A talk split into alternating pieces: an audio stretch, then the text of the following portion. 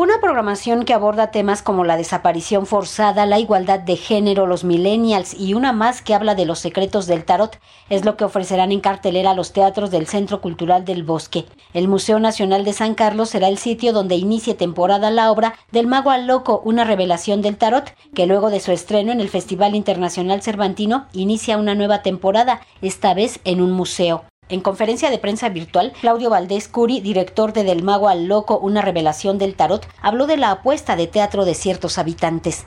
Todos estamos trabajando para un viajero invitado. Cada función hay una persona distinta que será este viajero, que es un representante del público, que va a vivir la experiencia iniciática que presenta el tarot. El tarot es realmente una gran escuela de autoconocimiento, más conocido a lo mejor como herramienta de adivinación, que no es nuestro caso, se usa como una herramienta terapéutica, y es el camino del héroe que presentan todas las sagas dramáticas de todos los tiempos desde los trabajos que tuvo que hacer Ulises, eh, Harry Potter, el que quieran nombrar, todos han pasado por esta saga, es decir, esta persona que se entrega al conocimiento, se entrega a pruebas en pos del conocimiento.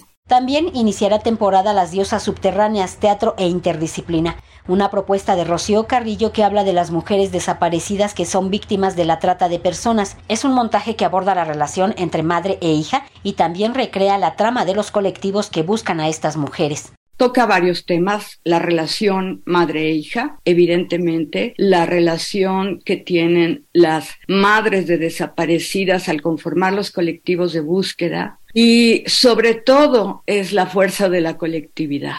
Habla de hijas recobradas. En el mito, Perséfone regresa a los brazos de su madre y a partir de ahí se configura este mito que habla del ciclo agrícola, pero que nos habla también de muchas otras cosas y en este caso nos permite hablar de una historia de madres despojadas, de sus hijas y que encuentran en la colectividad la esperanza y también la fuerza para, para ejercer una desobediencia.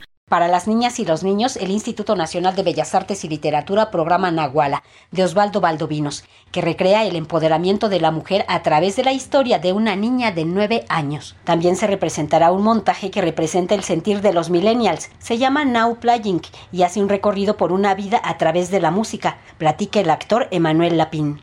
Entonces quería hacer una obra que hablara de la música en ese momento y de cómo me sentía. Y han pasado cuatro años desde que yo me sentía ese joven con muchas cosas que decir y tenía muchas ganas de poner en una cápsula del tiempo la música que me había acompañado a lo largo de mi vida. Y ahora la verdad es que me siento un poco más viejo, pero todavía con esa cápsula del tiempo llevándola a todos lados y presentando lo que en algún momento en ese 2019 tenía ese gran impulso de decir. Y como No Playing es una obra que habla de la generación millennial, de la música pop, de los covers, en donde encuentro una manera de expresar la cartelera teatral que ofrece en este mes el Instituto Nacional de Bellas Artes y Literatura puede consultarse en sus redes sociales.